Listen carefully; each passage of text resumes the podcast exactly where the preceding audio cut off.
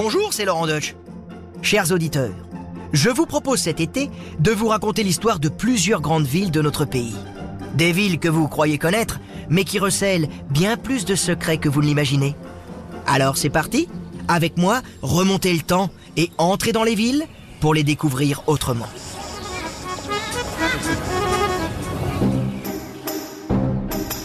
Et aujourd'hui, je vous emmène à Strasbourg.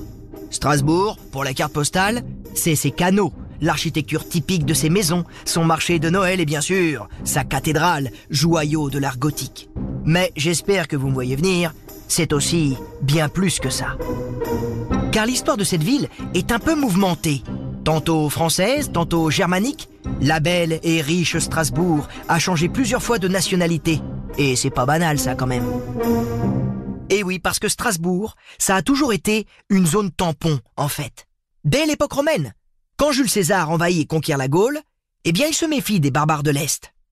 Et comme le Rhin, le fleuve, n'est pas une frontière suffisamment dissuasive, César va alors construire un camp militaire romain, un castrum. Alors, de ce castrum, il n'en reste pas grand-chose aujourd'hui, mais vous me connaissez, hein. Quand on cherche, on trouve toujours un petit quelque chose. Pour cela, il faut me suivre dans les sous-sols d'un supermarché strasbourgeois. Ah oui, oui, je vous assure, au 47 rue des Grandes Arcades, sous terre, il y a les restes d'une tour de ce castrum qui a été construite entre la fin du 3e et le début du 4e siècle, après Jésus-Christ. Eh oui, parce que c'est à ce moment-là que ça commençait à sentir le roussi pour les Romains. Les barbares du nord et de l'est mettaient en effet une grosse pression, si vous voyez ce que je veux dire. En gros, ils commençaient à envahir l'Empire. Tiens bah tiens, en parlant de barbares germaniques, justement, au Moyen Âge, Strasbourg va passer du côté germanique, avec le fameux serment de Strasbourg. Alors ça, il faut que je vous raconte, c'est une vieille histoire. Elle remonte à février 842. Tout commence par un héritage. Et quel héritage? L'empire de Charlemagne, rien que ça. Et vous vous en doutez, la famille va se disputer le gâteau. Et la famille, ce sont les petits-fils de Charlemagne. À Strasbourg, ils vont réussir à trouver un accord. Charles le Chauve va hériter de la Francie occidentale, en gros la France actuelle. Louis le Germanique va hériter de la Francie orientale, en gros l'Allemagne actuelle. Et Clotaire, lui, il va hériter de la Lotharingie. Alors, euh, la Lotharingie, hein, c'est tout pourri, hein. c'est comme une laryngite. C'est une zone tampon hein, qui est coincée entre deux gros blocs. À gauche, t'as ce qui va donner la France, hein, euh, la Francie occidentale. À droite, t'as la Francie orientale qui va donner l'Allemagne. Et au milieu, t'as la Lotharingie qui est cette espèce de petit slip qui finalement sert de zone tampon avec un mec devant, un mec derrière, ça pousse, tu vois, t'es derrière, ça pousse. Bon, il y en a qui aiment ça hein, quand ça pousse, mais bon, il y en a qui aiment pas. Et euh, du coup, la Lotharingie finalement va être amenée à disparaître, partagée entre ce qui va devenir la France et de l'autre ce qui va devenir l'Allemagne. Mais bon, ça c'est une autre histoire et ça concerne pas Strasbourg qui, elle, se retrouve du côté germanique, Francie orientale. Il va falloir attendre 1681 et Louis XIV pour que Strasbourg ne devienne française. Mais pour le roi Soleil, il va falloir maintenant faire oublier ce passé germanique et protestant et en faire une ville 100% française et catholique. Et pour ça, Louis XIV ne va pas y aller avec le dos de la cuillère. C'est pourquoi en 1685, en même temps que la révocation de l'édit de Nantes, cet édit de tolérance religieuse qui avait permis à la religion protestante d'exister en France un siècle plus tôt, eh bien on va créer ici, à Strasbourg, un collège de jésuites adossé à la cathédrale. C'est l'actuel lycée Fustel de Coulanges.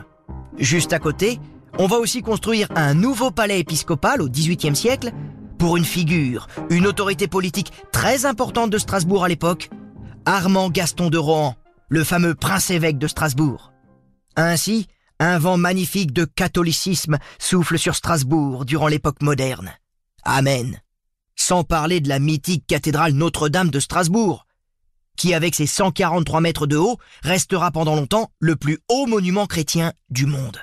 Mais bientôt, hélas, la prière ne suffira plus. Vous entendez le cliquetis des armes?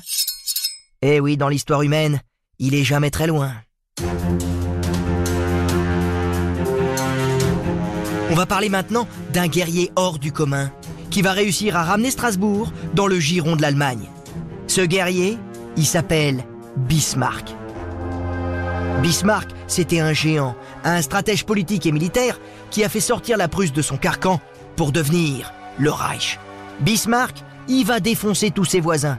Les Autrichiens en 1866 à Sadova et les Français en 1870 à Sedan. Du coup, Strasbourg ainsi qu'une bonne partie de l'Alsace-Lorraine vont être pour des pseudo-raisons historiques, culturelles ou linguistiques rattachées à l'Allemagne. En fait, c'est surtout pour des raisons militaires car l'Alsace-Lorraine redevient une sorte de nouvelle euh, Lotharingie du 19e siècle, une zone tampon qui permet à nouveau de rendre hermétique le contact entre les Français et les Allemands. Dès lors, à Strasbourg, vous avez tout un nouveau quartier allemand qui va s'installer, une Neue Stadt qui va être créée à la fin du 19e siècle, avec le Palais du Rhin pour recevoir l'empereur Guillaume, mais aussi avec tous les organes officiels, administratifs, culturels et linguistiques tout au long de la nouvelle avenue de la liberté. Entre Bismarck et Hitler, Strasbourg va changer au total quatre fois de nationalité. Elle redevient française en 1918 après la Première Guerre mondiale, puis de nouveau allemande de 1939 à 1944, avant de redevenir définitivement française à l'issue de la Seconde Guerre mondiale. Et ce qui est magnifique aujourd'hui, c'est que de tout ce passé, ballotté entre deux pays, eh bien Strasbourg aujourd'hui est devenu un symbole de paix, en devenant le berceau de l'Europe.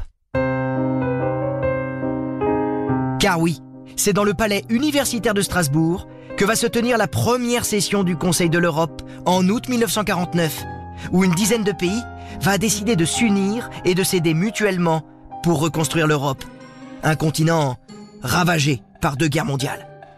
Strasbourg se veut aujourd'hui un symbole de fraternité, symbole aussi de réconciliation franco-allemande, et pour une ville de paix, une université, ça ne suffit pas.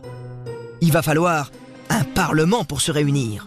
Ce parlement, il sera inauguré en décembre 1999. Quelle belle conclusion, vous trouvez pas? Pour cette ville tampon, frontière, souvent utilisée comme butin de guerre.